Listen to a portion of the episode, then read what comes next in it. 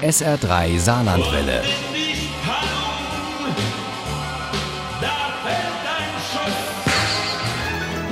Der Krimi-Tipp.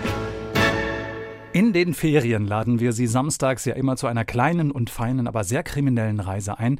Diesmal geht es wieder ab ins Ausland, genauer gesagt auf die Insel, die noch zur EU gehört. Dort im Südwesten zwischen Atlantik und Ärmelkanal liegt Cornwall, eine Region, die viele zum Schwärmen bringt, Urlauber wie Einheimische. Und dort in Cornwall spielt der Krimi Post für den Mörder von Thomas Chatwin. Uli Wagner nimmt uns auf die Reise mit. Foy ist ein kleines, eher verschlafenes Küstenstädtchen an der Mündung des gleichnamigen Flusses in den Ärmelkanal.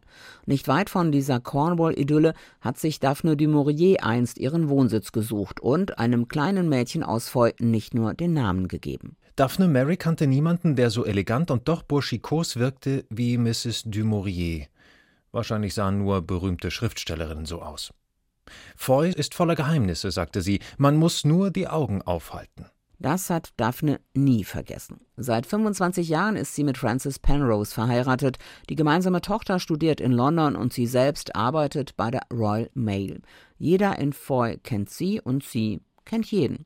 Als alle zum Hafen stürzen, um das neueste Kreuzfahrtschiff ihres Mitbürgers Edward Hammond zu bestaunen, macht ein Bootsbauer die beliebte Postbotin auf etwas Ungewöhnliches aufmerksam. Siehst du die rote Boje vor der Princess? Die gehört nicht hierher. Foys und Paul Runs Bojen waren gelb und blau.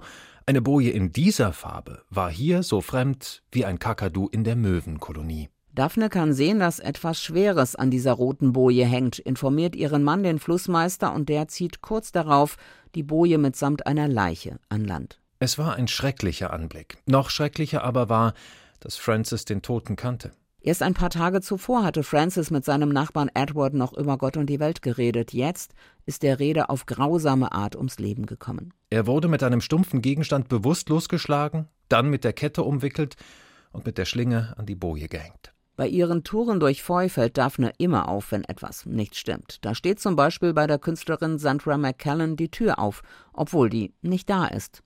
Da könnte ja was passiert sein, denkt Daphne und schaut nach dem Rechten. Im Wohnzimmer findet sie kleine Briefchen in der gestochenen Handschrift des Reders. Hi, Darling, bin aus Plymouth zurück und vermisse dich. DB ist frei, wie ich weiß.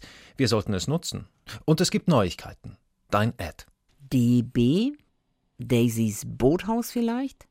Daphne erfährt, dass dieses dauerhaft von Edward Hammett als Liebesnest gemietet war und findet dort zwei Leichen, die von Sandra McCallan und die von Vikar Ipswich. Willst du etwa behaupten, die drei hatten. Sie brach ab. Also bitte, doch nicht Ipswich. Keine Sorge, sagte James, dein Bild von der Geistlichkeit bleibt sauber. Er war Sandra McCallans Bruder. Die engagierte Postbotin mit der kriminalistischen Spürnase ahnt, dass dieser eingebildete Chefinspektor James Vincent die Mordfälle von Foy nie wird lösen können. Und das nicht nur, weil er gedanklich schon längst beim nächsten Besuch von Prince William in Cornwall ist. Also muss sie selbst ran. Zusammen mit Francis, versteht sich. Wollen wir loslegen? Ihr Mann verstand genau, was sie meinte. Also gut, sagte er, wo fangen wir an? Beim Vikar. Post für den Mörder ist very British, voller Liebe zu Land und Leuten, voller Humor und voller Selbstironie. Dafür sorgen die beiden Hobbydetektive Daphne und Francis Penrose, die so überzeugend wie erfrischend und bezaubernd sind. Post für den Mörder ist ein wunderschöner Krimi mit viel Meeresluft und Möwengeschrei, ein richtiges Lesevergnügen. Post für den Mörder von Thomas Chatwin ist bei Rowold Polaris erschienen. Das Taschenbuch hat 318 Seiten und kostet 14,99 Euro. Das E-Book gibt es für 12,99 Euro. Wenn Sie gut aufgepasst und ein bisschen Glück haben, dann haben Sie demnächst wieder die Chance, diesen Krimi zu gewinnen im SR3 Krimi-Quiz und zwar in der nächsten Stunde. Da wünsche ich Ihnen jetzt schon mal viel Glück. Ohne Krimi geht die Mimi nie ins Bett für Mimi und andere Krimi-Fans. SR3 Saarlandwelle. Hören, was ein Land fühlt.